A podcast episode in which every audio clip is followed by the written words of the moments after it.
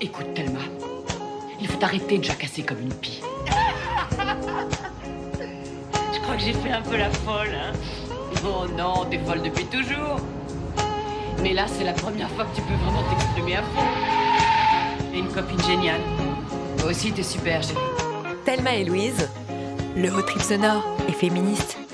Bonjour à toutes et à tous, on est ravis de vous retrouver pour un nouveau road trip embarqué à bord de notre décapotable pour l'édition estivale de Thelma et Louise. Salut Thelma, salut à tous, et qui dit été dit deux fois plus de Thelma et Louise, une heure d'émission un mardi sur deux à 20h sur les ondes de Radio Campus, on est ravis. Une heure de plaisir, une heure de découverte avec euh, de nouveaux chroniqueurs, vous allez le voir, et des invités passionnants pour parler toujours mieux de l'actualité des femmes. Allez c'est parti, les cheveux au vent, en voiture. Et c'est l'été qui arrive et avec l'été, la question du corps et de sa perception par la société revient au centre de nos préoccupations. Et aujourd'hui, avec nous dans le studio pour en parler, on accueille Gabrielle Dédier, qui est auteur d'un livre qui défraie la chronique en ce moment, qui s'appelle On ne naît pas grosse, aux éditions de la Goutte d'Or. Bonjour Gabrielle Dédier. Bonjour. Alors, On ne naît pas grosse, c'est un livre euh, qui est très poignant, qui est fort, qui marque par des phrases euh, parfois euh, très crues aussi, où vous racontez les discriminations dont vous avez été victime en raison de votre poids toute, toute votre vie, le regard plein de violence, parfois même de haine que la société pose sur l'obésité. Est-ce que ça a été dur pour vous d'écrire ce livre? Carrément. Euh, alors en fait, le, le livre, c'est euh, c'est une double enquête. C'est euh, à la fois une enquête sur moi-même, sur comment Mhm. je me transforme en personne obèse. Euh, donc je raconte cette genèse-là. Et, euh, et c'est aussi une enquête sociétale euh, sur euh, bah, comment on traite les gros dans, euh, dans la société en 2017. Et euh, autant la partie enquête sociétale et euh, tout ça, ça, ça a été un vrai plaisir à travailler. Mais l'introspection? L'introspection a été euh, super compliquée. J'ai dû, euh, j'ai dû m'extraire du monde un peu pour, euh, pour, pour faire euh, cette introspection. Je suis partie dans une résidence d'auteur, euh, enfin l'ancien couvent en Picardie, euh, Ouais, carrément. Où, je, où je connaissais personne. Euh, Enfin, pour, euh, il, il, fallait pas que j'ai d'interaction avec les gens que je connaissais parce que j'avais vraiment besoin de, de ce moment-là. Et puis, bah, je suis passée deux fois deux mois dans cette maison et ça a été deux fois deux mois d'eczéma et de larmes et, euh, et ça a été très très dur. Mais maintenant, euh, maintenant, je peux en parler euh, sans problème, sans tabou. Je peux parler de tout. Mais euh, en fait, euh, ce qu'il faut savoir, c'est que dans le bouquin, euh, ce que je raconte, euh, je l'ai même pas raconté à mes psys. Donc, Ah oui. euh, Donc c'était vraiment quelque chose que vous êtes allé puiser au fond de Ouais. vous, que vous n'aviez jamais dit à personne. c'est ça. Est-ce qu'aujourd'hui vous vous sentez libérée? Mais complètement. Et d'ailleurs, quand j'ai rendu mon manuscrit euh, et que euh, quelques temps après, il a fallu faire les corrections, j'avais l'impression que ce livre, il m'appartenait déjà plus, que c'était une ancienne vie, que, enfin, je regardais ça avec beaucoup de distance et, euh, les souvenirs n'étaient plus douloureux. Et euh, là, j'ai compris euh, que à partir du moment que les sou- souvenirs n'étaient plus douloureux, je pouvais, euh, je pouvais travailler, je pouvais évoluer. Et, donc, donc ouais, c'est un gros soulagement. Et comment vous expliquez que vous avez réussi à écrire des choses que vous n'avez pas réussi à dire? J'ai été très bien entourée. Euh, mes éditeurs sont aussi mes amis en fait. D'accord Et, euh, et euh, pendant, euh, pendant cette phase d'écriture, j'étais euh, j'étais vraiment en, euh, en, en, en- en binôme avec, euh, avec, euh, avec Geoffrey. Et, euh, et puis ben il, m'appelait tous les jours. Enfin il m'a euh, il m'a obligé à sortir des choses en fait. Euh, c'était euh, mais euh, mais voilà il y a eu plusieurs plusieurs exercices à faire. Au début j'ai commencé par faire des fiches. J'ai rendu un premier manuscrit qui était qui, qui, qui était pas bon parce qu'il veut enfin je parlais de tout sauf de mon rapport à la nourriture. Et Vous aviez une structure étape par étape, les moments de votre vie importants? En fait, ça, on l'avait dès le départ. On avait fait, euh, on avait fait un gros, synopsis et euh, on avait un premier plan de départ et euh, le plan, on l'a changé deux, trois fois. Donc, donc voilà. Mais les, premières étapes, on l'avait, mais enfin. mais enfin c'était c'était les chapitres que je voulais que je voulais pas écrire donc au, au début le premier manuscrit il était enfin il était plutôt quelconque Et dans le livre, vous parlez, vous employez le terme de grossophobie. Mm. Alors c'est un terme qui n'est pas forcément connu du grand public. Est-ce que vous pourriez le définir pour euh, les auditeurs qui savent pas ce que ça veut dire? Voilà, alors la, la grossophobie, elle est à distinguer de la simple moquerie, hein, même si les deux sont inacceptables. Euh, la grossophobie, c'est une discrimination euh, qui résulte du fait d'être gros. C'est une discrimination euh, systémique, donc c'est une discrimination qui, euh, qui, euh, qui est à la, à la fois dans les infrastructures, mais euh, une discrimination au travail. Une femme grosse, elle a huit fois moins de chances de trouver un travail qu'une femme pas grosse. Euh, et c'est aussi euh, une discrimination médicale. Donc euh, le fait de ne pas avoir de matos adapté dans les hôpitaux, par exemple. Et l'un des aspects les plus marquants dans votre livre, je trouve aussi, c'est justement ce rapport que vous avez au milieu médical. On s'attend à ce que la médecine soit une aide, un soutien, un secours, une oreille attentive dans le, dans le moindre des cas au moins. Et, et là, en fait vous êtes aussi confronté à de la grossophobie de la part des médecins. Vous y êtes confronté très jeune en plus, donc c'est traumatisant. Euh, vous avez un mauvais diagnostic qui vous a marqué pendant euh, plusieurs années de votre vie.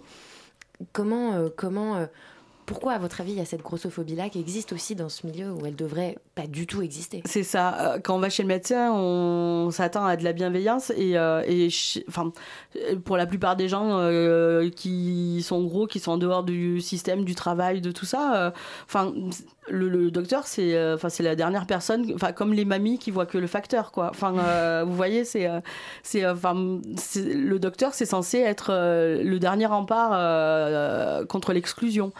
Et euh, moi, je pense qu'il y a plusieurs facteurs en fait qui, qui rentrent en jeu. Hein. Il y a il y a le fait que ben on les euh, enfin être gros c'est renvoyer le docteur à sa propre euh, incompétence et mm. parce que personne sait enfin tout le monde sait nous faire maigrir mais personne sait nous, nous faire rester à un poids à un poids correct ça c'est quelque chose de enfin parce que tous les tous les médecins ne hein, peuvent vous prescrire un régime enfin et, euh, euh, des plus farfelus euh, y compris. Et maigrir, c'est pas le plus dur. Et pourquoi est-ce qu'ils ont les mêmes clichés en quelque mhm. sorte que le reste de la population alors qu'ils sont censés être quand même plus sensibilisés? C'est ça, mais je pense qu'il y a aussi un mépris de classe, enfin tout simplement. en général, c'est une sociale alors. Ouais, et je et enfin je, je, peux vous dire que les médecins qui qui ont qui ont été un peu bidons avec moi, c'est les mêmes qui voulaient pas la CMU. D'accord. Donc c'est lié, ouais. Ouais, complètement, ouais. D'accord. Et vous pensez vraiment que euh, cette histoire de classe sociale, elle a joué un rôle dans votre vie aussi? Complètement, en fait, parce que, bah parce que déjà, quand, euh, quand euh, au lycée, je suis convoquée par la CPE, l'infirmière, parce que il paraît que je sens pas bon et qu'on m'explique que j'ai peut-être des mycoses entre les bourrelets. Enfin, ça, je pense que n'importe quel autre élève, on aurait convoqué ses parents. Enfin voilà, on, on, on, lui aurait pas imposé ce genre de choses. Donc, euh, donc voilà, c'est euh, le, mépris de classe, il est par, enfin le mépris de classe, il est partout, ouais, et, euh, et y compris chez les bien-pensants. Hein. Et quand vous parlez de vos parents, vous en parlez aussi dans le livre en fait, et vous dites que votre mère était quasiment anorexique, mmh. qu'elle mangeait très peu, qu'elle sautait des repas, etc. Et que cette désinvolture face à la nourriture, ça a peut-être créé un, une situation contraire chez vous et une volonté peut-être justement de vous nourrir plus face à cette anorexie.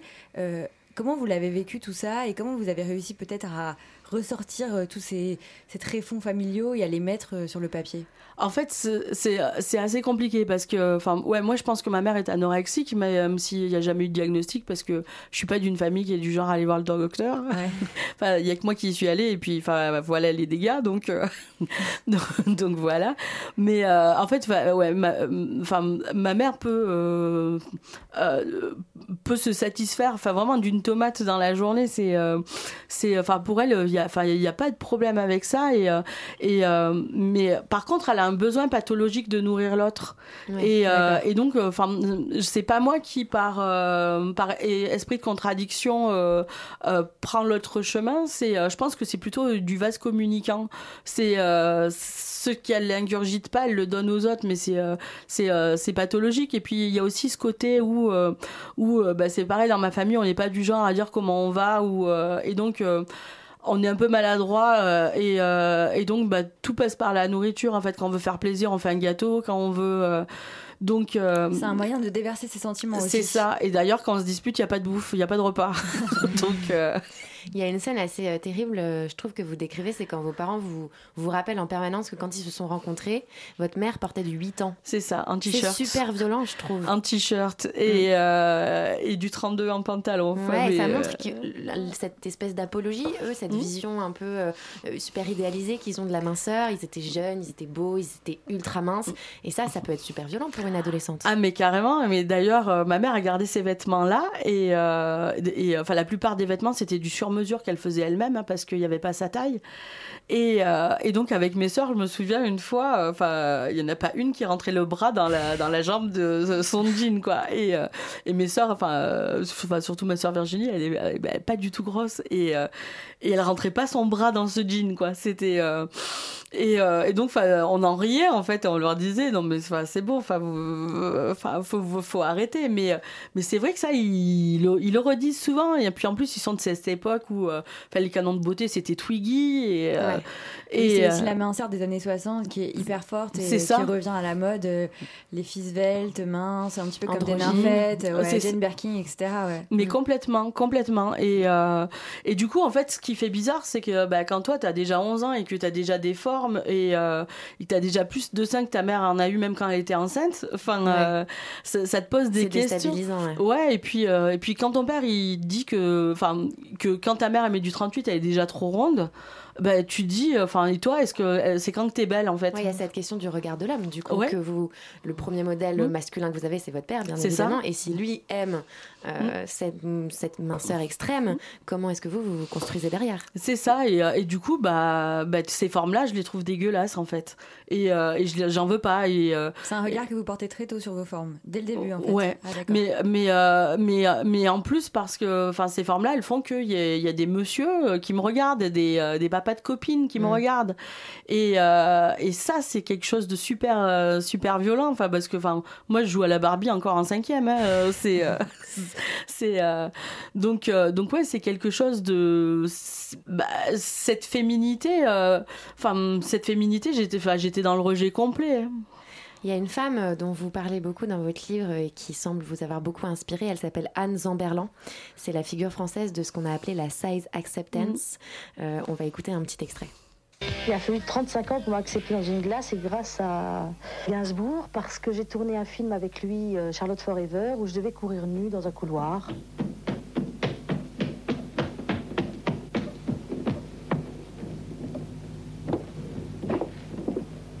les beaux yeux, on dirait des agates. Alors c'est toi Charlotte J'ai essayé de lui démontrer que vraiment ça allait être laid, moche et tout, mais il voulait que ce soit moi. Et au dernier moment, il m'a déshabillée. Et là, c'était simple, où je partais, je claquais la porte, où j'acceptais mon corps en entier. Et il a fait ce miracle. Alors pourquoi, euh, pourquoi est-ce que vous l'aimez, cette femme? En quoi est-ce qu'elle vous a inspiré, Anne Zamberlan? En fait, euh, donc, enfin, moi j'ai des souvenirs d'elle dans les émissions euh, de Hardisson ou des choses comme ça. Et je me souviens que cette dame, euh, en fait, à l'époque, j'étais pas du tout grosse, ça je précise, euh, mais je me souviens que cette dame, elle me marquait. Euh, mais déjà à l'époque, il y avait vraiment pas beaucoup de grosses personnes et, et cette dame, elle me marquait. Il y avait quelque chose. Et quand j'ai commencé à faire mon enquête et on a cherché la bibliographie sur, ce qui s'était fait en français sur la grossophobie, et, ça a mm. été vite vu. donc elle, elle avait écrit un bouquin et, et donc, enfin, c'est pas un modèle, mais je, je, je trouve que. Ça s'appelle Mon corps en désaccord. Ouais, ça? elle a écrit Mon corps en désaccord et euh, Coup de gueule contre la grossophobie.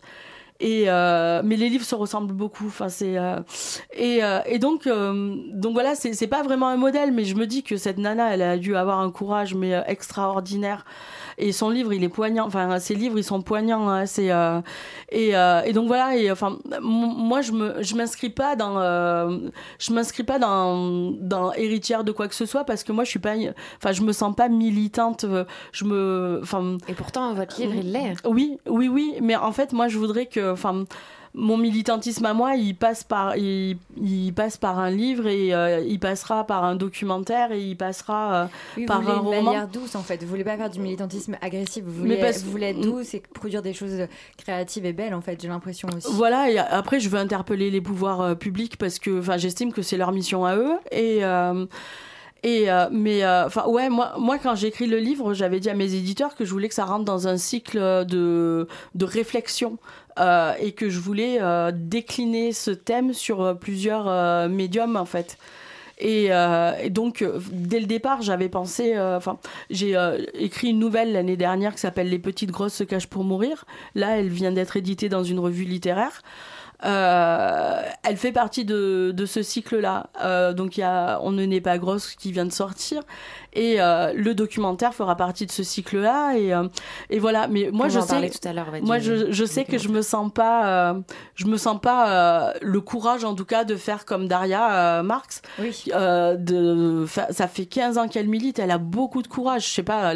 il faut une patience d'enfer. Et puis, il faut avoir, enfin, sa peau c'est du cuir quand même, hein, parce qu'elle en prend plein la tête. Hein. Mais finalement, vous êtes complémentaires parce qu'elle hmm. milite sur le terrain politique et associatif, et vous, c'est plus le terrain culturel où vous créez des choses. Et intimiste, ouais. C'est ça. Et, euh, et, euh, et, après, je la rejoins sur des combats, hein, notamment sur, euh, sur ceux de la pétition de gras politique contre une émission de télé. Ah oui, on va en parler. Ouais.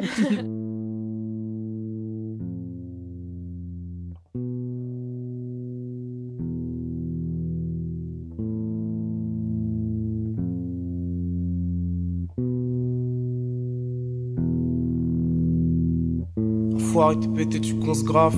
Tu connais bien l'effet du bon sky. Si j'ai des jetons, je crache. Béné veut qu'on se capte, mon bébé veut qu'on se capte. Je suis à Paris si tu le fièvre, dojo volant. Si tu veux Paris si tu me cherches. À des années de tes plans, regarde-moi faire, je vais pas parler, jeter de l'encre. C'est pour le cracher en toute langue, olé. Je suis devant le brasier en coupe-vent. Je vais m'en aller en tournant en boucle dans tes oreilles comme Marley en doublant comme un grand gester. Soit 28 jours plus tard à Manchester, j'ai cuisiné un remède à teste un zombie, ton fiston va manger. Positif parle de PML. SO les larmes et le pèse. Flow dit-il, parole et code, iblis, une go vol, et j'arme le piège. Pas dopé, SO la force. Meilleur en physique, en flow et en technique. Fais ma mort, mais la fuck. Mi amor, mi corazon. je ferais mieux d'appuyer sur mute, babe. Sans t'écouter à l'occasion. Je peux jurer que c'est vraiment le cas. Je me suis pensé, j'ai très mal au casque. La musique est anti-productive. Tant pour que tu sois gentil, faut que tu kiffes. Pour que je sois gentil, faut piller rose et jaune, qui rose et chaud. Le hasard ou la chance, soit ils se rencontrent avec ennemi cagoulé. Les problèmes te rattrapent. Deux, trois racliteraient sur mon dictaboulette. Le hasard ou la chance, soit ils se rencontrent avec ennemi cagoulé. Les problèmes te rattrapent. Deux, trois racliteraient sur mon dictaboulette. T'es pas à la page, t'es pas à la page, gars à la casse, mets des gars à la casse. T'es pas à la page, à la page, yeah. Gars à la casse, yeah. Gars à la casse, j'ai pas bougé la tête, j'ai pas crarissé des hauts. Je vais m'offrir une jolie Ferrari, j'étais haut. Leur capuche vise au-dessus de la vitre des off. Non, Igo sûr, c'est pas la ville qui est très moche. Si fumais un double avant de tête, j'aime pas me péter les couilles, arrange-les. Mon fils aura toute ma tendresse, jeune et saut dur sous la dentelle. Et on vient d'écouter le rappeur Sopico avec son titre Le hasard ou la chance. Il est jeune, il vient du 18e arrondissement de Paris et ses textes sont à mi-chemin entre la poésie et le rap. Thelma et Louise, c'est aussi un podcast sur radiocampusparis.org. Et on est toujours en studio accompagné de Gabriel Dédier pour parler de la lutte contre la grossophobie. Et on passe maintenant à une nouvelle chronique où on vous présente Chapostrophe, nouvelle recrue de notre équipe, qui va nous accompagner au fil des émissions. Salut Chat Salut Thelma, salut Louise, bonjour Gabriel. Bonjour. Alors chaque semaine, tu vas nous faire une sorte de revue d'actu du féminisme 2.0, de ce qui s'est passé sur les réseaux sociaux euh, cette semaine et qui touche aux femmes. Ça s'appelle Attention, roulement de tambour. Quoi de meuf sur Internet? Et ça, c'est un très beau titre. Allez, à toi de jouer. Yes, et je suis ravie de venir ici vous parler de ce qui se passe dans les profondeurs du web. Je le fais, j'avoue, avec une pointe de condescendance, parce que vous êtes bien mignonne à défendre les femmes planquées dans votre studio radio. Moi, je suis tous les jours sur le champ de bataille, le vrai, le web. Et quand je dénonce le mansplaining, le mansplainer, lui, il a un droit de réponse. T'arrêtes tout de suite, nous aussi, on s'en prend plein à la gueule. Ouais, mais enfin, le jour où ton micro te coupera la parole pour te traiter de féminazie en pleine émission, tu m'appelles. Parce qu'Internet, c'est un peu la jungle. Un milieu inconnu, hostile, dangereux. Un monde peuplé d'animaux agressifs et misogynes. Dans ce monde, il faut savoir avancer prudemment. Derrière chaque buisson se tapit peut-être une chronique de Jenny Bastier, un tweet de Christine Boutin, ou pire, une citation d'Éric Zemmour. Bon, il y a aussi de très belles choses sur Internet, alors j'ai fait l'effort d'en trouver quelques-unes pour vous, et j'ai placé ma chronique sous le signe d'un événement plutôt chouette. Vous vous souvenez de ce qui s'est passé mercredi? Non. Ah, les soldes, enfin Les Cette- soldes, c'est oui, vrai, putain, Cette période bénie où on peut enfin s'arracher des paires de chaussures des mains, se tirer les cheveux, se hurler dessus autour d'un bac de vêtements à moins 40%. On peut saouler notre mec avec nos nouveaux achats, les poster sur Instagram, hashtag folie du mercredi, hashtag no filter. Bref, depuis mercredi, on peut être de vraies femmes. Vous savez ce que c'est quand vous voyez quelqu'un séduisant qui vous sourit et que votre cœur se met à fondre comme du beurre chaud sur une tartine grillée? Eh bien, c'est exactement ce que je ressens quand je vois un magasin. Oui, Thelma. Oui, Louise. Pour ma première chronique dans votre émission féministe, j'ai décidé de parler chiffon. Bah merci Charlotte, mais comment on est censé faire comprendre aux hommes qu'on parle aussi d'autre chose si tu commences par ça? Mais parce qu'on va leur parler de mode masculine. Vous vous souvenez, il y a deux semaines, il faisait tellement chaud, même mon bac à légumes avoisinait les 35 degrés. Mais pendant que nous, les femmes, on se pavanait en petites robes légères, du côté des mecs, c'était pas le même délire. Comme les conducteurs de tramway à Nantes, par exemple. Les pauvres, putain, t'imagines, quand il fait 30 degrés dehors, il fait 50 dans leur cabine. Exactement, sauf que l'entreprise était catégorique. On ne nous autorise pas à avoir un pantacourt. On a une tenue euh, qui n'est pas adaptée à ces fortes chaleurs. On envie presque les femmes qui, elles, ont, dans leur tenue, ont euh, des jupes. Résultat, le 20 juin, bah ils en ont porté une de jupe. Enfin, des mecs qui n'ont pas peur de s'habiller comme des meufs. Au Royaume-Uni, pareil, il y a un mec qui a décidé d'aller bosser en robe parce qu'on lui interdisait de venir en short au travail. Super malin. Plein d'autres initiatives ont été relayées, euh, relayées par les médias et ça a mis en lumière une discrimination à double tranchant. Pour les hommes comme pour les femmes, oui, ça existe, les dress codes absurdes. D'accord, donc je comprends, le pantalon pour les hommes, c'est un peu comme les talons pour les femmes. C'est inconfort- inconfortable et pas indispensable pour bien bosser. Ouais, et puis pense-y, avec une jupe, ils vont y réfléchir à deux fois avant de nous imposer leur manspreading dans le métro. Pas faux. Et euh, en parlant du milieu professionnel et de dress code, mercredi, c'était aussi la rentrée parlementaire. Et oui, la fameuse, l'occasion pour nos nouveaux députés de se mettre sur leur 31. La polémique du jour, c'était ceux qui avaient choisi de ne pas mettre de cravate. Scandale. Scandale. Euh, mais Je crie. dit, certains auraient mieux fait d'en mettre une et de bien la serrer autour de leur cou. On aurait évité d'entendre des choses comme ça, par exemple François Roche-Bloane de l'UDI qui a perdu face à une femme. Ce n'est pas la compétence qui a gagné, désolé de le dire comme ça, même si elle a l'air très agréable. Je ne pense pas qu'elle aura le temps de faire sa lessive et d'emmener ses enfants à l'école. Ah ouais, donc là, on est vraiment, vraiment retourné en arrière. Ouais, c'est hyper attends, grave. Attends, parce que c'est pas fini. Christophe Castanet, porte-parole du gouvernement sur l'élection du président de l'Assemblée nationale. Déjà, vous avez dit que ce sera probablement une femme, mais c'est pas une femme, c'est encore un homme. Vous voyez, comme quoi, des fois, je peux avoir des espérances à titre personnel et être déçu. Pas déçu Ça m'arrive souvent dans ma vie privée d'avoir ce genre d'espérance face aux femmes et d'être déçu. Et enfin, le député UDI Meyer Habib quand on l'a interrogé sur son voisin d'hémicycle. Vous allez être assis à côté de qui, vous savez déjà? Aujourd'hui, je suis assis à côté de David Habib, qui est mon... parce que c'est ordre alphabétique, et puis après on verra. Petite préférence?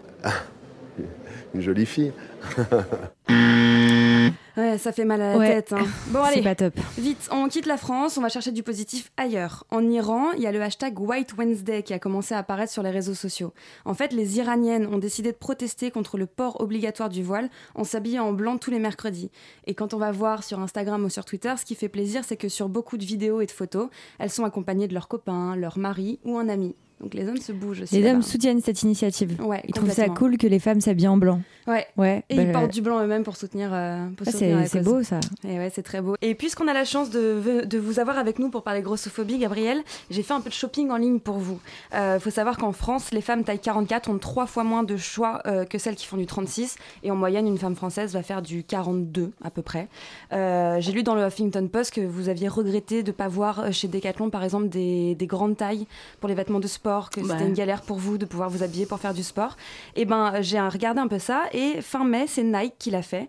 Euh, la marque a lancé sur son e-boutique sa première collection grande taille. Et j'ai vérifié, les prix sont les mêmes que pour les autres tailles, c'est-à-dire hors de prix, mais c'est déjà Ouais, ça. c'est déjà ça. Euh, Gabriel, euh, pour vous, est-ce que c'est un plaisir de faire les magasins ou c'est plutôt une grosse galère J'aimerais déjà pouvoir faire plein de magasins. Ouais. Mais euh, J'imagine que le choix, du coup, comme disait je, Chat, je me limite, euh, je me limite à qui habiller c'est euh, donc euh, donc voilà, bonjour le choix. Et euh, dans le, les, euh, sur, sur les fringues de sport, ça c'est super important parce que on nous dit tout le temps que les gros il faut qu'on fasse des efforts, qu'on aille faire du sport, mais euh, quand on va chez euh, chez Decat ou ou n'importe quel autre magasin de sport. Enfin, quand les maillots s'arrêtent au 44, euh, quand euh, ça s'arrête au, au 46, ou qu'on nous dit, oh, bah, allez vous fringuer au rayon des hommes. Enfin, voilà quoi. Ça, c'est- ça, c'est super violent. Et euh, enfin, moi, je fais comment pour faire du sport? Et d'ailleurs, quand je vais dans ces mêmes magasins où euh, je veux acheter un vélo euh, d'appartement ou, euh, ou un rameur ou quoi que ce soit, bah, c'est limité à 110 kilos. Je fais comment? J'en fais 150. Donc, euh, donc voilà, enfin tout ça, il faut y réfléchir. Et d'ailleurs, j'ai reçu euh, un mail d'un garçon qui m'a dit qu'il faisait 190 kilos, qu'il avait un déclic et qu'il il était allé à la salle de sport. Et à la salle de sport, on lui a dit on veut pas de toi, tu vas casser le matos. Et est-ce qu'au niveau de la mode, vous avez l'impression qu'en termes de forme et d'habillage et de matière, il y a des choses qui vous conviennent, il y a des choses qui sont faites pour les personnes euh, obèses ou pas? Oui, bah en fait, euh, mais pas en France. D'accord, vous êtes obligé de commander à l'étranger par Euh, sur exemple les sur les sites américains. Euh, toutes les toutes les blogueuses rondes euh, enfin euh, elles ont des tas de listes de, de, de sites où où aller acheter ces fringues. Mais c'est des enfin c'est c'est pas en France. Après on- aux États-Unis et en Angleterre et tout ça on trouve des fringues magnifiques et et les filles rondes peuvent être aussi coquettes que que n'importe quelle fille si elles en ont envie. Est-ce que, que- vous, Ouais, est-ce que vous pensez qu'il y a un problème dans la culture française spécifiquement avec le poids Ah mais alors euh, complètement, Euh, complètement. Enfin les françaises sont, euh, les, françaises font en moyenne une taille, une taille 40. euh, Enfin 50% des femmes font 42 et plus.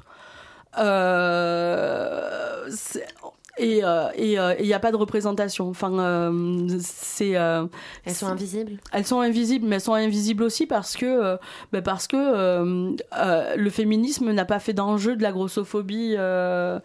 Et, euh, et enfin voilà, le féminisme s'est pas emparé de ça. Alors maintenant, on, voit, on le voit poindre avec justement, euh, avec euh, Gras Politique notamment, euh, et euh, des féminismes qui, qui pensent autrement, euh, autrement.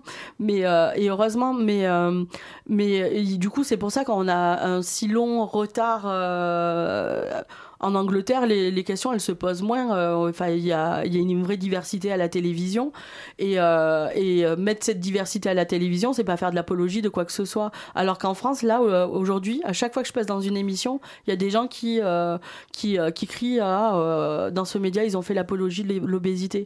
Alors que c'est pas ça du tout. Enfin, moi, l'obésité, si on lit mon livre, c'est pas, c'est pas un plaisir hein, Ouais, d'être obèse. Mais c'est ce qu'on appelle le féminisme intersectionnel. Et c'est marrant ce que vous disiez sur justement le- la, la difficulté de se trouver des, des fringues au-dessus du 44 ou du 46 dans la plupart des magasins. Parce que tout à l'heure, vous nous parliez du mépris de classe que vous aviez face aux médecins. Et euh, dans votre livre, je crois qu'au début, vous rappelez qu'une une personne pauvre sur quatre est obèse en France.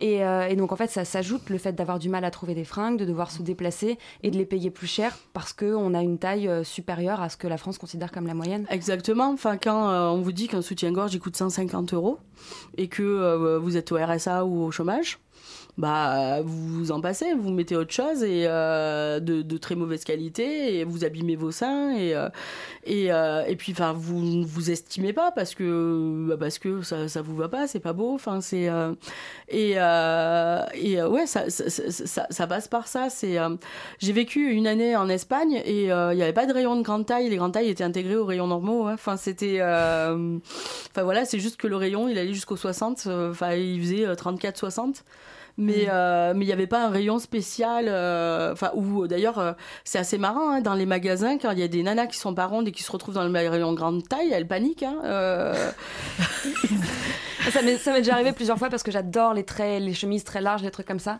Et je me retrouve, euh, je me retrouve, alors pas dans les grandes tailles parce qu'en fait, effectivement, je vais souvent chez H&M ou des trucs comme ça, mais je m'en trouve chez les femmes enceintes à trouver des trucs magnifiques et tout. Je suis là, mais, ah mais putain, mais attends, quoi, 46 et Voilà. tout. Mais il y en a qui tombent dans les pommes hein, quand, elles, quand elles arrivent au rayon grande taille. Et le problème en France, c'est qu'on met le 42 dans les grandes tailles. Et enfin, moi, je trouve ça scandaleux. Enfin, euh, Oui, c'est scandaleux. Si on sait qu'une femme fait du 40 en moyenne, on peut pas mettre le 42 dans les grandes tailles. Ouais. C'est n'importe mais quoi. c'est ça. Il y a des marques qui font même pas au-dessus du 38. Moi, j'ai découvert ça l'autre fois. Les marques un peu chic et tout. Les Top Shop, etc. Il y a vachement C'est de un marques truc pour, de euh, fou. Pas au-dessus du 38. Bah, rien que le fait, le moi, je- pantalon, il m'arrivait au genou. Et j'étais là, bah, je veux bien la taille au-dessus.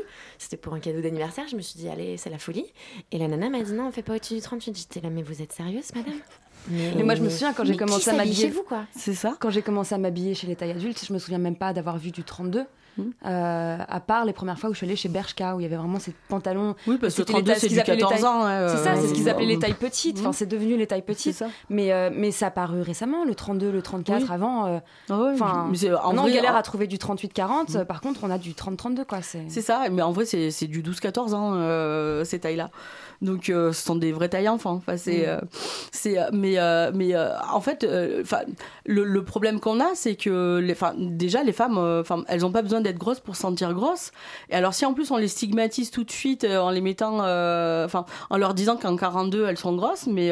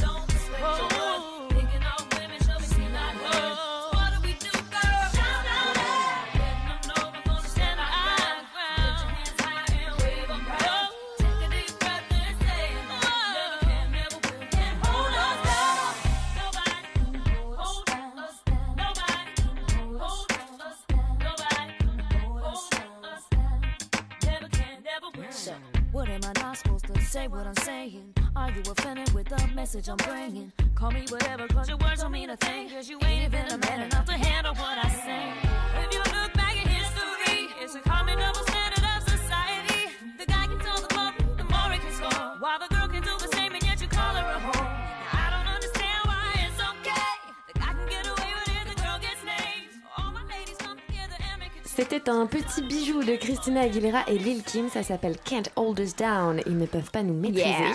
C'est sorti en 2002 sur le magnifique album Stripped et c'est une chanson sur l'empowerment féminin, ça fait plaisir. Mon Dieu que c'est beau. Ça tu peux le dire. J'ai toujours voulu voyager mais j'en ai jamais eu l'occasion. Tu l'as cette fois.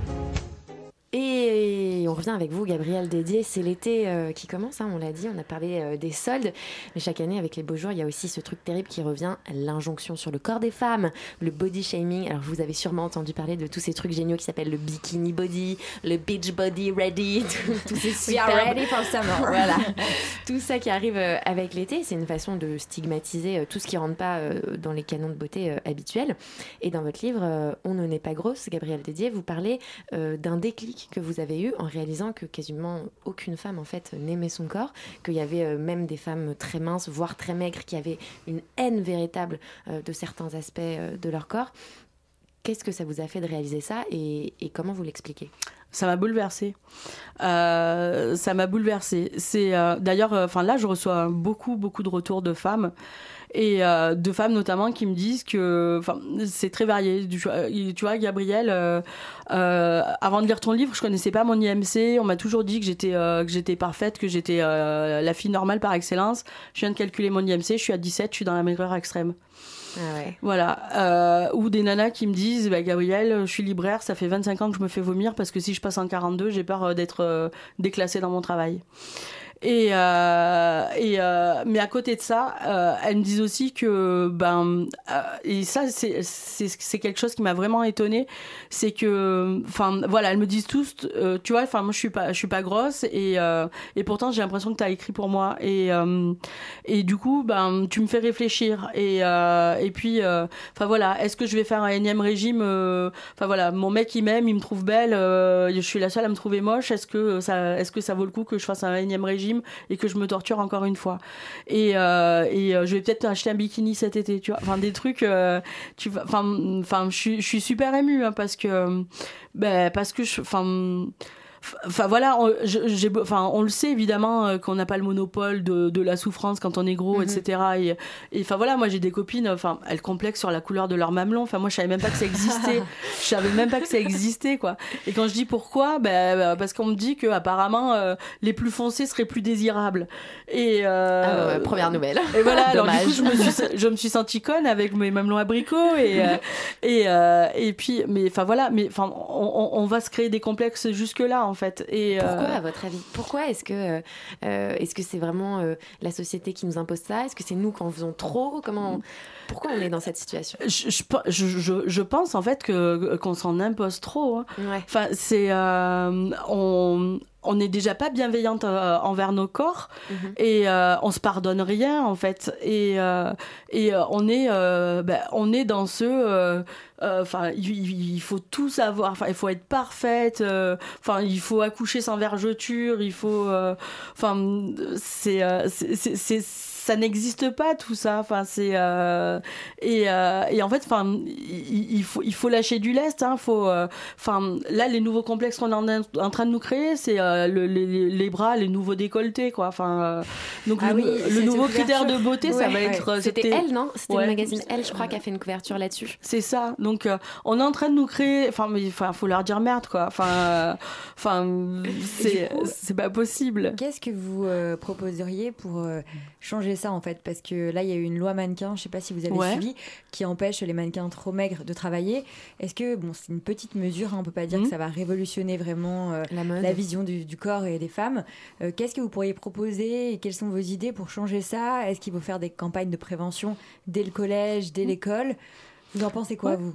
En fait, euh, alors en ce qui concerne la grossophobie pure, je pense que ça mérite euh, des campagnes, euh, des campagnes d'information, euh, ne serait-ce que pour acculturer les gens à ça et, euh, et qu'ils arrêtent de nous dire que s'ils sont grossophobes, c'est pour notre bien et pour qu'on décide d'aller euh, manger de la salade, quoi. Donc, euh, donc, euh, donc déjà, je pense que ça, ça devrait, euh, ça, ça- ça devrait exister. Ensuite, je pense que, enfin, tout ce qui est euh, harcèlement, parce que, enfin, enfin, Vous avez été victime de harcèlement moral d'une certaine manière Vous au avez travail. Au travail, Au, ouais. au tra- au travail, ouais. Au, travail, oui. Enfin, quand on me dit euh, je veux pas travailler avec une grosse, euh, c'est, euh, enfin, c'est même plus du, voilà, Mm. c'est, C'est de l'insulte, quoi. C'est de l'insulte. Et quand euh, on me dit que mon contrat, euh, enfin voilà, je suis en période d'essai et qu'il faut que je me décide à maigrir pendant ma période d'essai euh, Mm. pour prouver que je veux, veux garder le travail. Ça, c'est quelque chose d'inacceptable. Et euh, je pense que, enfin, même si on a des lois qui disent qu'il faut pas faire de discrimination, je pense qu'il faut être clair euh, et qu'il faut une loi claire où euh, la grossophobie est une discrimination aussi. Comme l'homophobie. Comme l'homophobie, il faut que les, il faut que les personnes grosses, elles aussi, elles prennent leur courage à deux mains et aillent porter plainte et euh, ne se laissent pas faire. Et je pense que dans les écoles, bah ouais, enfin, enfin, parce que, enfin, moi, j'ai pas fait partie du collège avec les téléphones portables, donc c'est des choses que j'ai pas vécues, mais euh, les, les, les collégiens aujourd'hui. Euh, vivent de vraies souffrances avec euh, avec cette omniprésence des euh, des, des portables et euh, et du coup des body shaming, slut shaming, fat shaming, on l'appelle comme on veut, c'est du harcèlement. Et, euh, et je pense que enfin voilà le le fat shaming, il doit juste être inclus à tous ces harcèlements euh, qui sont pas tolérables. Ouais, et en parlant d'image et de télévision, par exemple, on voulait évoquer avec vous euh, la polémique autour de Karine Le Marchand qui veut produire une émission sur les opérations bariatriques. Et euh, elle Donc les ça- opérations bariatriques, c'est la chirurgie de l'obésité. hein, C'est ça. Exactement, et elle veut faire ça avec Christina Cordula. Voilà. Ma chérie. Exactement. et euh, ça a fait un petit peu scandale. Il y a des assos qui se plaignent, voilà, qui veulent vraiment Mhm. pas que cette émission voit, le- voit le jour. Et vous aussi, vous vouliez faire un doc là-dessus. Donc, quelle serait votre approche et qu'est-ce que vous pensez de tout ça et de ce projet de Karine Le Marchand, ouais. de cette polémique? En fait, ce, bon, ce problème là avec euh, avec Karine Le Marchand et Christina Cordula, déjà, euh, enfin, je suis plus choquée par le fait que l'hôpital ait accepté euh, de Oui, travailler avec elle. C'est l'hôpital hôpital. Saint-Joseph, je crois, le centre hospitalier Saint-Joseph. Joseph qui a accepté. Voilà, je suis plus choquée par eux que. Enfin, euh, elles, après, elles font leur business. euh, Enfin, elles tentent en tout cas de faire leur business, mais euh, que l'hôpital ait accepté ça, je trouve ça déjà euh, complètement euh, euh, anti, euh, anti-éthique. Euh, Enfin. Euh, sur l'émission en elle-même, euh, enfin elle nous propose une série où on va suivre quelqu'un. Euh, donc un gros qui veut se faire opérer et on va le suivre, on va soigner de son look. Non mais au secours quoi. Euh, donc ça, ça sous-entend que bah, ce pauvre gros en plus il sait même pas s'habiller, il sait pas se coiffer. Enfin, Est-ce que vous est- pensez que Christina Cordula, elle est là pour, euh, pour ça, c'est ça Pour Ouais. du look? Ah bah ouais, je- ouais, ouais, je pense Non, il y a des chances en vrai, mais c'est Oui, vrai oui, qu'il y a, oui. pour Voilà. l'instant, on n'a pas beaucoup d'infos sur. euh, Voilà, je pense mais- que l'idée de la fin de l'émission, enfin de la fin de, de faire un de chaque personnage, c'est qu'à la fin, il soit fin, beau, euh, Bien reluisant et habillé, magnifique. C'est ça, exactement. Et, euh, euh, et ça, c'est hors de question. Moi, j'appelle ça des freak shows. Mettre en scène la misère humaine, c'est euh, c'est pas possible. Ouais, c'est terrible. Et je suppose qu'en plus, ils comptent pas parler des euh, fondements et des problèmes réels Ah, mais, euh, à la base de l'obésité, quoi. Ah non, mais alors non seulement je pense qu'il y aura pas ça, mais alors en plus, euh, donc euh, en plus on nous parlera pas des, euh, de, de, de tous les toutes les pathologies qui naissent de, de ces opérations là. On nous dira pas qu'il y a 40% des personnes qui reprennent leur poids. On nous dira pas que les opérés se suicident deux fois plus que les non opérés et quatre fois plus que les personnes lambda. On nous dira pas, euh, on nous dira pas que euh, euh, les, les les carences en vitamines euh, peuvent engendrer des paralysies. Tout ça, on nous le dira pas. Et vous, vous voulez le dire ça dans votre documentaire? Ouais, en fait, moi, j'aimerais retrouver. on sait, les chiffres de la Sécu nous disent qu'on a deux tiers des personnes qui disparaissent des, des compteurs médicaux Après l'opération? Après l'opération. Et du coup, on a des statistiques qui se faites que sur un tiers des patients. Et donc les statistiques sont relativement bonnes selon eux, parce qu'ils disent Mmh. euh, les gens qui continuent à venir euh, consulter, avec- qui ont un vrai suivi médica- médical, ils sont plus minces, ils retrouvent un poids stable, etc. Mais en fait, Mmh. les deux tiers qui sortent du système, on n'a plus de nouvelles. Et la plupart du temps, c'est parce que justement, ils ont repris leur poids Exactement. et qu'ils sont euh, et qu'ils n'ont pas le moral et qu'ils n'ont pas envie d'être de nouveau confrontés au milieu médical. Voilà, c'est exactement ça, parce que ceux qui sont dans l'échec et qui décident de retourner voir le médecin, ben, on va leur proposer une opération de plus. Donc après avoir coupé l'estomac, on va ouais. s'attaquer aux intestins. Et, c'est euh, et, euh, et donc voilà, c'est euh, c'est qu'une succession d'opérations après. Et, les autres, ben, c'est simple, hein, on les retrouve désespérés sur des forums, sur les pages Facebook, sur et la misère, elle est grande. hein. Elle est grande. C'est c'est euh, enfin moi je trouve ça dramatique et enfin je pense qu'il faut interpeller là-dessus et, euh, et montrer le revers euh, de la médaille parce que c'est facile de nous montrer des émissions où on va opérer des gens ils vont perdre 80 kilos ils vont être beaux et tant mieux enfin et euh, on est content pour ces gens-là mais on veut savoir ce qu'ils seront dans 5 ans ou dans 10 ans Et en plus, il y a un côté voyeuriste et très malsain qui va pas changer le regard des gens sur la grossophobie, en fait. Voilà. Et en plus, ça, ça- ne fait que, que perpétuer les, euh, les euh, comment on appelle ça, les clichés selon lesquels euh, on est tous des goinfres. Euh, ben parce que, enfin, forcément, euh, quand vous avez soit les émissions avec les coachs euh, sportifs à l'américaine, là, on vous dit que bah c'est forcément une carence de la volonté, vu que la meuf, elle fait 200 kilos, elle en perd 100 avec un coach euh, dans l'émission de télé. Donc là, on va vous dire que votre obésité, c'est une carence de la volonté. Quand on veut, on peut. Et quand on vous montre des émissions où on coupe des estomacs, on fait, bah, c'est la preuve que tu, tu bouffes comme un cochon, vu que quand t'as l'estomac d'un gamin de 2 ans, tu maigris. Voilà. Donc, euh, dans les deux cas, ça ne fait que renforcer les clichés sur les personnes grosses.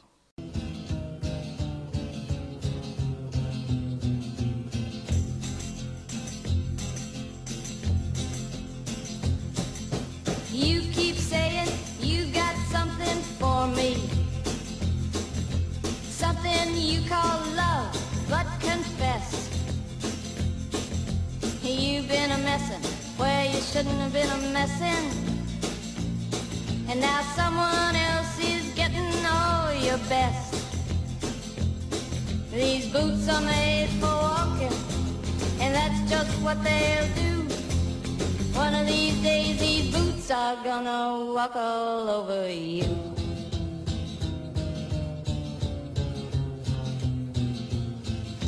Yeah. You keep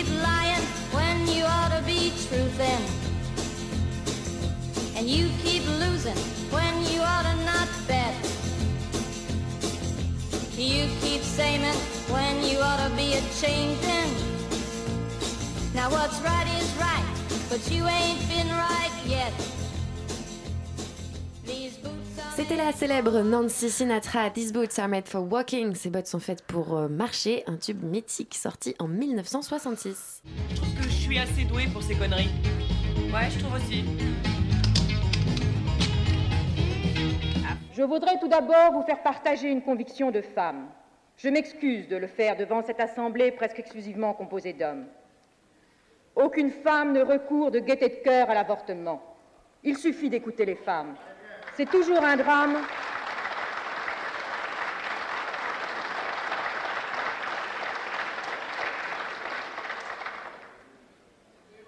C'est toujours un drame. Cela restera toujours un drame. Et on ne pouvait pas aborder notre partie dédiée aux grandes femmes qui font l'histoire sans évoquer la figure de Simone Veil. Donc on vient d'entendre son discours devenu mythique, hein, un discours qu'elle a prononcé devant l'Assemblée nationale en 74 pour présenter sa proposition de loi sur l'IVG. Elle avait beaucoup de courage, Simone Veil, et il en fallait pour parler d'avortement devant un hémicycle rempli à 97% d'hommes, quand même. Alors il faut savoir que c'était pas euh, une révolutionnaire, c'était pas une radicale, c'était pas une ultra féministe, c'était une femme qui trouvait simplement euh, inadmissible que des milliers d'autres femmes meurent chaque année en pratiquant des avortements clandestins. Et euh, c'est cette réalité-là qu'elle a voulu combattre en autorisant, l'IVG. Et ça a été super violent pour elle d'ailleurs. Elle a reçu euh, des lettres d'insultes, des menaces de mort. Euh, Il y avait certains de ses amis qui voulaient même plus la voir. Elle n'était plus invitée nulle part. Les députés, donc les hommes hein, surtout, l'ont accusée d'autoriser des abattoirs où s'entassent des cadavres de petits hommes donc charmant. Euh, mais elle a quand même tenu bon. Et avec euh, cette loi qui porte son nom, la loi Veil. Et ce qui donne cette énergie vitale à Simone Veil, c'est sans doute une profonde noirceur qui sommeille en elle depuis ses 16 ans. Car euh, si Simone Veil est une figure de la lutte pour les droits des femmes, c'est aussi une figure de la mémoire de la Shoah. Elle a été déportée en avril 44 avec sa mère et sa sœur. Alors elles sont d'abord emmenées au camp de Drancy, puis à Auschwitz-Birkenau, où euh, Simone Veil entre le 15 avril 1944. Une date qu'elle n'oubliera jamais et qu'elle euh, elle cessera, elle ne cessera jamais d'en parler euh, plus tard. Et sa mère, euh, elle va mourir en 45 du typhus. Tout à fait. Euh, par contre, Simone Veil et sa sœur Madeleine, qu'elle appelle Milou, vont être libérées euh, du camp. Oui, et cette euh, expérience de survivant va profondément euh, marquer la vie de Simone Veil. Après un tel drame, elle, vraiment, elle se devait de s'engager auprès des autres, de combattre et de faire de la politique. Elle s'implique énormément dans la construction européenne et c'est même la première femme à être élue à la tête du Parlement européen en 79. Et ça, c'est vraiment à noter. Et bien des années plus tard, elle racontera l'enfer des camps dans un livre qu'elle intitulera sobrement Une vie. Et elle dira même que sur son lit de mort, sa dernière pensée ira vers cette catastrophe qui a bouleversé sa vie. Donc une femme pleine de courage et un modèle pour, euh, pour beaucoup d'autres femmes parce qu'elle a marqué l'histoire. Euh, Il y a une autre figure dont on voulait euh, parler aujourd'hui euh, et qui vous a inspiré, Gabrielle Dédier, on l'écoute. C'est le roman des vaincus, au fond, que vous faites Bah, en tout cas, Vernon, le, le personnage, oui, c'est vraiment des vaincus. Et en tout cas, le personnage, qui n'y a pas que des vaincus, il y a aussi des, il y a, il y a- il y a- il y a des gens, j'espère, qui sont assez différents les uns des autres, et aussi socialement différents les uns des autres. Mais c'est vrai que c'est lui, le personnage de Vernon, c'est vraiment un vaincu. euh, mais de qui je me sens, et je crois que c'est évident quand on le lit très très proche, et sans, euh, sans jugement sur. euh, mais effectivement, tout ce, tout ce qu'il a investi, tout ce qu'il a essayé, tout ce qui tout tout, non seulement tout, tout a échoué, mais même tout a disparu. Quoi. Il est comme un fantôme presque, parce qu'il appartient à une époque qui a complètement. euh, euh, qui a évolué tellement vite que lui se retrouve comme. Plus que vaincu, ouais, même euh, un peu oublié. Quoi. C'est vraiment un. Mais aussi un vaincu. Et c'est vrai qu'il est aussi entouré d'énormément de gens euh, qui font partie de la catégorie des, vaincus, euh, socialement vaincus au, début du XXIe siècle. Les vaincus, elle parle des vaincus et des oubliés. Est-ce que c'est aussi pour eux que vous avez écrit ce livre, les obèses, ceux qui ne rentrent pas dans les critères de beauté de notre société? Vous dites qu'ils sont invisibles, euh, ils sont oubliés. C'est pour eux que vous avez écrit ce livre? Ouais, et euh, d'ailleurs, quand j'écrivais euh, le bouquin et que j'avais des copains qui venaient lire des épreuves quand j'étais en résidence d'auteur, on parlait de virginité pente. Et on me disait Ah, mais Gabi, enfin, il y a quelque chose de virginité pente en toi. Et alors, euh, 'fin, ça me faisait un peu sourire parce que bah, c'est quand même. elle est quand même haut dans le. C'est la classe. C'est la classe, quoi. c'est la classe. Et, euh, et il se trouve que je connaissais pas King Kong Theory. Et euh, je connaissais Baise-moi, je connaissais plein de trucs, mais je connaissais pas King Kong Theory. Et, euh, et donc on m'a dit, il faut que tu lises King Kong Theory. Et je me suis dit, ouais, mais alors s'il y a un truc qui se ressemble et qu'il faut que je le lise, je le lirai quand j'aurai rendu mon manuscrit. Et quand je lis mon... Enfin, donc je rends mon manuscrit et je lis King Kong Theory. Et je tombe sur, sur, sur ces, ces phrases où elle dit Oui, qu'elle que vous écrit... citez euh, dans le livre. Voilà, que je cite en fait parce que, euh, mais parce que j'étais... euh, Enfin, parce que j'aurais pu écrire chacun de ces mots-là. Et, Elle dit, vous vous en souvenez de mémoire? Je m'en souviens moi. J'écris de chez les moches, de chez les frigides, les mal baisés, de toutes ces meufs, de toutes ces femmes qui ne seront jamais sur le marché de la bonne meuf. Exactement, c'est ça. Euh, et, euh, et puis euh, et puis et puis elle parle de femmes viriles en fait de femmes qui ont qui ont bah, qui sont pas toutes obligées d'être dans l'hyperféminité et, euh, et tout ça. Et euh, et, euh, et j'ai été bouleversée enfin je me suis pris une vraie claque quand, quand, quand je l'ai lu et euh, c'est pour ça que j'ai voulu lui faire euh, transmettre euh, mon bouquin et, elle en parle dans des, dans des interviews, donc je suis méga, méga fière. Mais ce qu'elle dit dans Vernon Subutex, c'est c'est oui, oui, donner la parole à, à, à 15% de la population. Enfin, les obèses, c'est presque 10 millions de personnes. Et, euh, et 10 millions de personnes, bah, enfin, je sais pas. Enfin, Ils ont droit, euh, bien sûr, à, Voilà. à de la visibilité, à de la parole. euh, c'est ça. Et, euh, et encore une fois, ce n'est pas faire l'apologie de quoi que ce soit que de constater ce qui existe et, que, et de le et de- d'en informer ou de le dénoncer. Euh, Enfin voilà, moi, euh, moi voilà, je, veux que ces gens ils soient entendus parce que ces gens ils rasent les murs, ils n'ont pas rasé les murs. Ces gens, euh, enfin, c'est un cercle vicieux. Ils, ils- bah, sont dans la misère sociale pour beaucoup. Il y a quand même, enfin, 30% des femmes qui gagnent 450 euros euh, et moins sont obèses, alors que 7% des femmes qui gagnent 4000 et plus euh, le sont. Donc il y a quand même euh, Il y a un 20 facteur social qui est. euh, c'est euh, pas vous- possible de le nier. Est-ce que vous avez le sentiment qu'avec l'ère Macron et euh, ce côté en marche, on doit tous être beau, être brillant, ça va s'empirer ce phénomène? J'en ai peur. hein. Là, j'ai vu une pub dans le métro pour Hugo Boss. J'ai cru que c'était Castaner. Voilà, parce qu'elle le dit aussi, Virginie Despentes, dans son livre, dans Vernon de Subutex, elle explique qu'on est de- à un changement d'air Ah ben. et qu'on arrive à une ère où euh, L'ère des winners. et l'ère des winners. Voilà. C'est l'ère des winners. C'est euh, Macron, c'est le winner. Ah ben c'est euh, c'est euh, c'est ça. C'est euh, c'est le mec. Il y a pas y a, y a rien sur son parcours, euh, qui Qui fait tâche, qui a une faute. Et... C'est ça et euh, et puis en plus enfin euh, il dit enfin ça se mérite d'acheter des costumes à 350 euh, ou je sais pas combien. Donc euh, et cette ère du mérite aussi, elle vous gêne Ce côté responsabilisant de la société? Euh, Chacun pour sa gueule, un peu.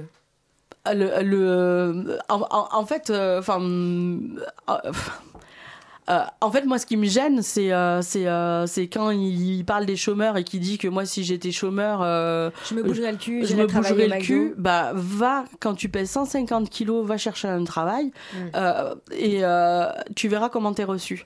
Et, euh, et donc, euh, donc, euh, donc, ouais, c'est. euh, Enfin, déjà, sans parler des gros, hein, mais euh, enfin, je trouve que c'est d'une violence extrême. Mais, mais oui, je pense qu'il ne fait que ren- renforcer, renforcer tout ça.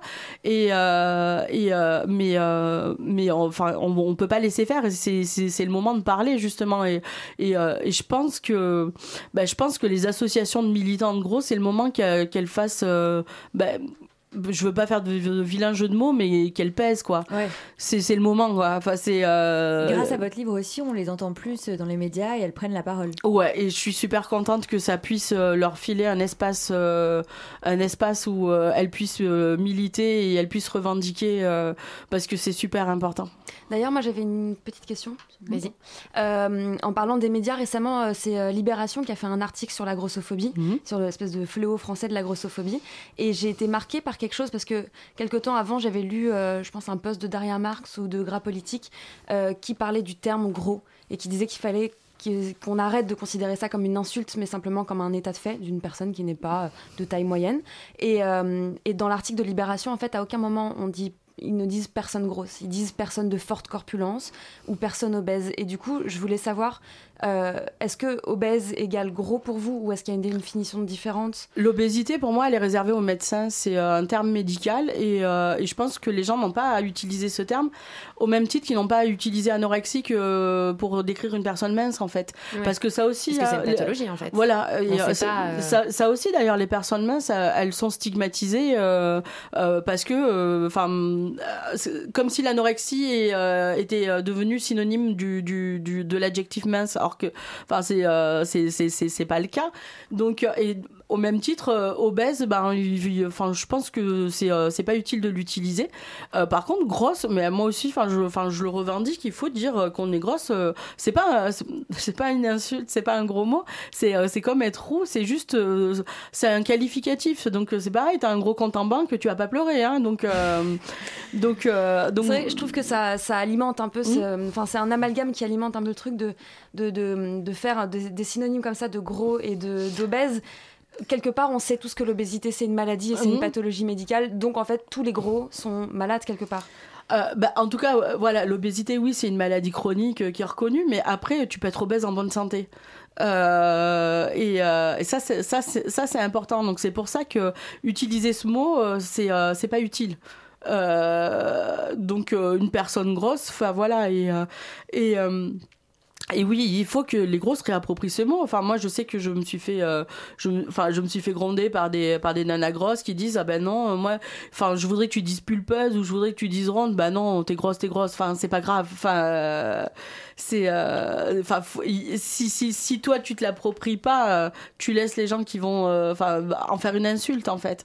Donc, bah, si les gens te disent bah t'es grosse, bah oui, je suis grosse. Bah, euh, mais en plus, ça les déstabilise très vite. hein, Enfin, de, bah, de- d'acquiescer parce que c'est le cas. Enfin, euh, et, euh, et voilà. Enfin, je pense que c'est nécessaire en fait de s'approprier ce mot bah, pour pouvoir simplement lutter contre la stigmatisation et, euh, et, tout ça.